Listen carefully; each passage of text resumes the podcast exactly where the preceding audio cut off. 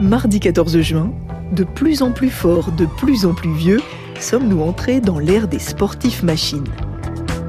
À Roland Garros comme au Tour de France, on regarde avec fascination ceux qui enchaînent les matchs en 5-7 ou les 21 lacets de l'Alpe d'Huez dans l'optique de gagner encore et toujours. Est-ce que vous êtes capable de donner toutes les dates de vos victoires? Est-ce que vous en souvenez toutes les années? 2005, 6, 7, 8, 10, 11, 12, 13, 14, 17, 19, 20 et maintenant 2022. Mais on peut s'interroger. Jusqu'où irons-nous dans la performance et la longévité? Et quelles sont les conséquences de cette quête apparemment sans fin? Mon invité aujourd'hui est Geoffroy Berthelot, chercheur à l'INSEP. Quand on a ces athlètes qui sont augmentés, qui sont en quelque sorte plus puisqu'ils seraient sans l'apport de la science et de la médecine, de tout ce qu'on peut mettre derrière, dans quelle mesure on peut considérer que c'est encore un être humain euh, dans sa propre identité? Bienvenue je suis Céline Aslo et c'est parti pour le quart d'heure. Quand j'ai regardé l'actualité ce matin, je me suis dit qu'il y avait plein de choses dont je pourrais vous parler aujourd'hui. De la vague de chaleur qui va s'abattre à partir de demain sur la France. Avec des températures qui atteindront souvent des valeurs de 34 à 38 degrés. Des épreuves du bac qui ont lieu cette semaine et des candidats plus ou moins stressés. Je suis super zen, hein. je me fais pas de soucis par rapport à ça. Je me dis que si jamais je le rate, bah, dans tous les cas, je voudrais l'avoir, donc je retaperai mon une année. Hein. De la campagne électorale qui se poursuit et de Jean-Luc Mélenchon qui sermonne les jeunes abstentionnistes. Parce que c'est pas la peine de venir râler sur Parcoursup si après, c'est pas pour voter pour ceux qui veulent l'abolir. Mais j'ai choisi de m'arrêter sur une autre info. Alors c'est une toute petite info dans le grand fracas du monde, mais je l'ai trouvée très symbolique. Elle concerne Raphaël Nadal. Vous savez qu'il vient de remporter Roland Garros dans des conditions épiques, en neutralisant à coup d'infiltration une insupportable douleur au pied gauche. Pour moi, c'est incroyable de jouer ici avec euh, un soutien incroyable de, de vous. Pour moi, euh, c'est très très joli. Je vous dis merci beaucoup à tout le monde. Après cette victoire très très jolie, le champion est rentré chez lui, à Majorque. Il a été filmé à l'aéroport avec ses béquilles, alors on se dit légitimement qu'il va en profiter pour se reposer un peu. Eh bien non. Hier, il a commencé à s'entraîner en vue du tournoi de Wimbledon qui va s'ouvrir fin juin. Et une question m'a traversé l'esprit. Mais pourquoi donc? Pourquoi s'infliger ça quand on a 36 ans et qu'on a déjà tout gagné?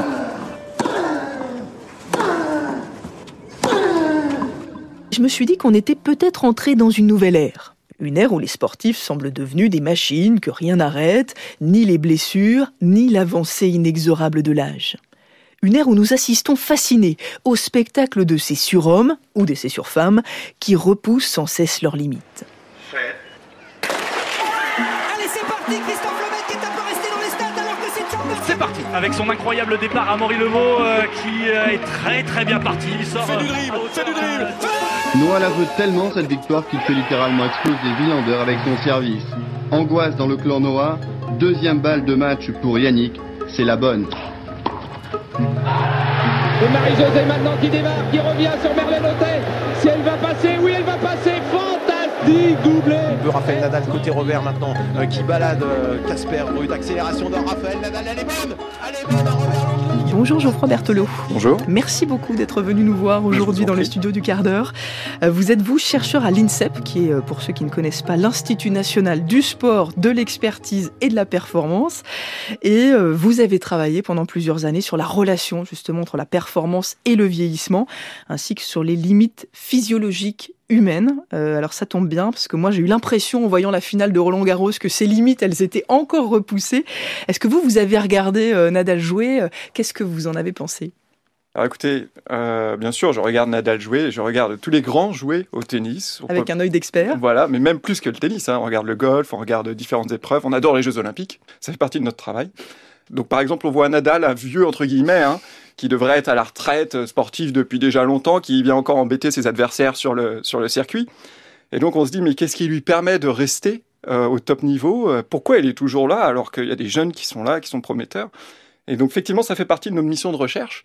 Et donc, en ce qui, nous, en ce qui nous concerne, et du point de vue qu'on a, il semblerait qu'aujourd'hui, on soit capable d'accompagner les athlètes individuellement pour les favoriser à rester à leur meilleure performance le plus longtemps possible. D'accord, donc on les accompagne mieux. Voilà, avant les années 2000, euh, bien avant, on était dans une dynamique de groupe. C'est-à-dire qu'on avait un groupe d'athlètes, on faisait du mieux qu'on pouvait pour tout le monde. Et au fur et à mesure des années, on s'est rendu compte que les athlètes étaient finalement très différents les uns des autres. Donc on a tous une biologie qui est très différente. Vous êtes très différente de moi, je suis très différente de, de toutes les personnes. Donc on s'est dit, mais comment on prend en charge ces, différences? Et donc de, à partir de là, il y a eu la médecine personnalisée, euh, l'entraînement personnalisé, la prise en charge, la préparation mentale. On n'est pas tous équipés pareil. Et donc quand on prend en charge ces différences, on est capable d'améliorer l'individu plutôt que le groupe. Et ça, ça a un effet qui est quand même plus important que de dispatcher euh, la même euh, pratique pour tout le monde, le même entraînement pour tout le monde. Mieux accompagné, mais aussi innover. Car c'est ça aujourd'hui le sport, une myriade de start-up qui nous promettent de devenir plus forts et plus performants. BizeWave Technologies, qu'est-ce que c'est? C'est une start-up qui développe aujourd'hui des euh, outils connectés pour euh, les sportifs en recherche de performance principalement. Notre solution d'indexation vidéo essaye d'améliorer l'analyse de la performance pour les entraîneurs, pour les DTN des différentes fédérations. Donc j'ai ici avec moi le tout dernier modèle de notre planche de surf connectée. Le neurofeedback euh, au service de la performance sportive. Avec l'actimétrie et l'agenda de sommeil, donc ça c'est une première, une première méthodologie.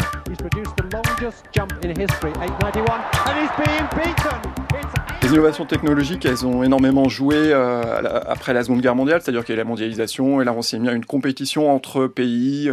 Il y a vraiment eu un effet de, compétition, on essaye d'aller plus vite, plus fort, plus loin. Euh, on a développé plein de technologies, donc on pourra en citer un paquet. Hein. Il y a eu les combinaisons en polyuréthane à la natation, le tennis également, puisque les raquettes sont devenues plus légères. Il y a également tout ce qui est chaussures, les, équipements. Il y a également l'accompagnement, les boissons nutritionnelles qu'on fournit aux sportifs. Maintenant, on sait à peu près mieux s'il faut beaucoup de sucre, pas de sucre, qu'est-ce qu'il faut comme protéines, etc. Donc tout ça, ça s'est affiné pendant des décennies. Aujourd'hui, on arrive à un stade où on sait à peu près ce qu'il faut donner à l'athlète quand on le connaît bien et on sait comment le, préparer à ne pas être blessé. C'est très important. Euh, je prends par exemple euh, le cas du football. Quand on a un athlète qui est blessé, qui est sur le banc, il n'est pas rentable. Donc on fait tout pour qu'il soit au mieux de sa forme. Euh, on essaye de, de l'aider du mieux qu'on peut. J'ai lu aussi que vous travaillez sur des modèles mathématiques pour anticiper justement tout ça, les performances, les risques de blessures. Ça va jusque-là? Ouais, aujourd'hui, euh, alors, quand on rentre dans la compétition de très très haut niveau, on est face à d'autres pays. L'idée, c'est qu'on emmène nos athlètes avec nous de la meilleure manière possible. Et ça inclut de développer euh, la science du sport, et c'est-à-dire développer des modèles mathématiques pour pouvoir les entraîner euh, individuellement le mieux possible. Mieux, par exemple, que les Anglais, qui ont aussi leurs modèles, qui sont des choses un petit peu secrètes, parce que, vous savez, si on commence à partager notre savoir-faire en disant ah, comment il a fait cet athlète pour être aussi bon tout le temps cette année et que les Anglais ils n'y arrivent pas, ils vont vouloir venir vers nous en disant mais comment vous avez fait? Ça vous leur dit pas? Ah bah en fait on leur dit certaines choses mais on leur dit pas tout. Et c'est pareil pour eux. Qu'est-ce que ça peut vous apprendre les données par exemple? Qu'est-ce que qu'est-ce que vous pouvez gagner ou euh, mettre en place par exemple? Par exemple, euh, nous on est capable aujourd'hui de on a des modèles de, volume d'entraînement, on sait euh, assez précisément ce qu'il faut donner à un athlète pour pas qu'il soit sous-entraîné ou surentraîné. Parce que quand vient le jour de la compétition, s'il est sous-entraîné, il y a un risque de blessure. S'il est surentraîné, également un risque de blessure. Donc on est capable de l'affûter pour qu'il soit au top de sa performance le jour J. Donc on a des modèles mathématiques pour ça. Plus rien ne semble donc laissé au hasard pour atteindre la performance et la longévité. Car on a parlé de Rafael Nadal et de ses 36 ans, mais il est loin d'être le recordman en la matière. Roger Federer a bientôt 41 ans. Le cycliste Alejandro Valverde a 42 ans. Il était encore le mois dernier en train de disputer le Giro, le Tour d'Italie. On pourrait citer aussi Johan Claret, 41 ans, sacré cet hiver vice-champion olympique de descente à Pékin. 41 ans, imaginez-vous Le plus vieux champion olympique, Bobby Miller, était âgé de 36 ans. On attend le troisième intermédiaire. Allez, yo, yo du vert. 4 centièmes d'avance pour Johan Claret. Le Tignard lancé peut-être vers une première médaille au jeu. Allez, Johan.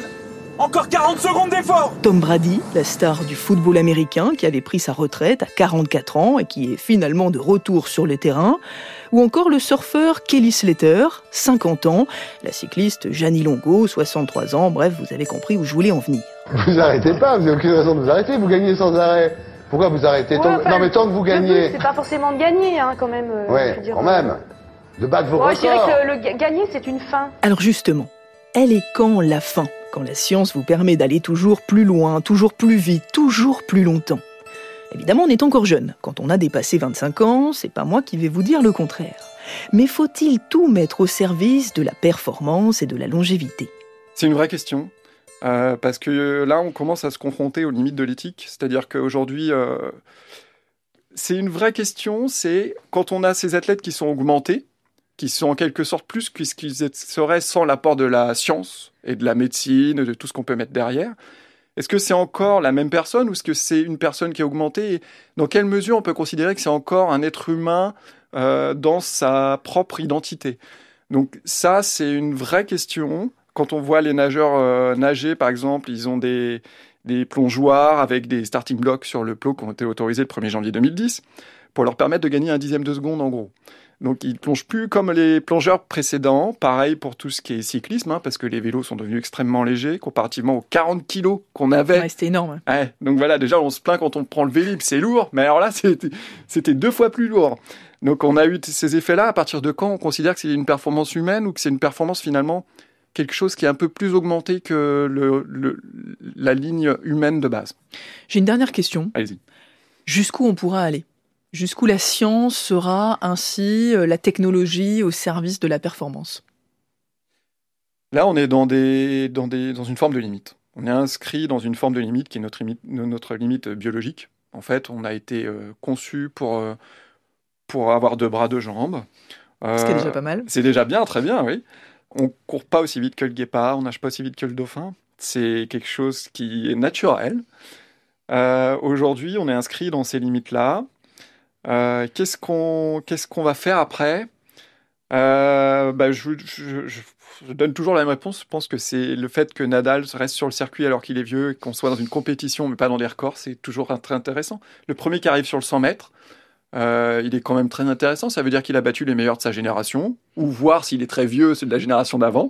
Donc il y a une forme euh, d'intérêt euh, quand même aujourd'hui. Donc ça veut dire que c'est un peu la responsabilité du téléspectateur, du spectateur, du fan aussi d'accepter qu'il y ait la beauté du sport sans forcément la recherche du record? Alors là, complètement. Après, euh, il y a aussi la, la question de, des instances sportives. Là, quand on a plein de records, en fait, ce qui se passe, c'est que on gagne un intérêt auprès de l'audience, puisqu'on se dit waouh, il se passe quelque chose. Là, il y a plein de nageurs qui font des super performances.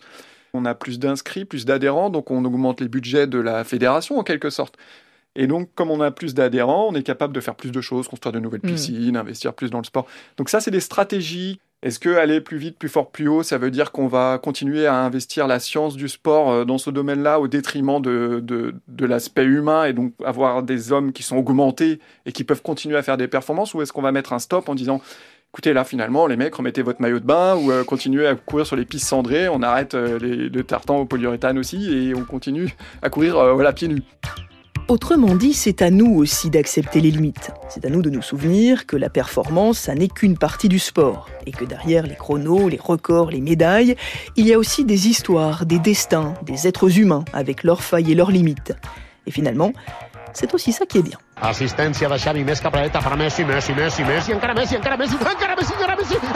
Allez, je vous laisse. Je vous dis à demain pour un nouvel épisode du quart d'heure.